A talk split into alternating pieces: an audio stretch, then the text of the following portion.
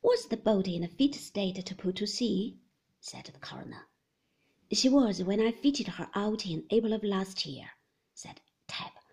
Mrs. De Winter laid her up as usual at my yard in October, and then in March I had a word from her to fit her up as usual, which I did.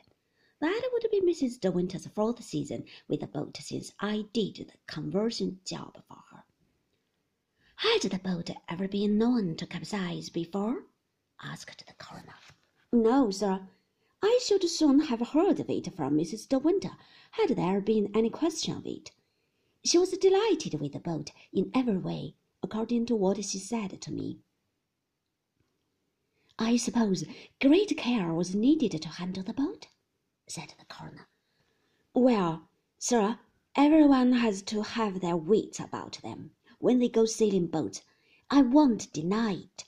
But Mrs. De Winter's boat wasn't one of those cranky little craft that you can't leave for a moment, like some of the boats you see in Kerrith.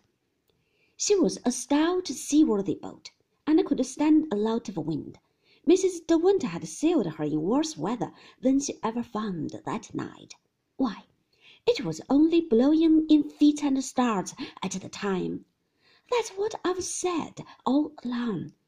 I couldn't understand Mrs. De Winter's boat being lost on the night like that.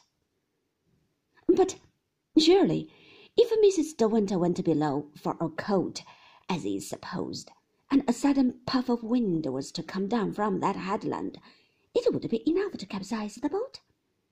asked the coroner.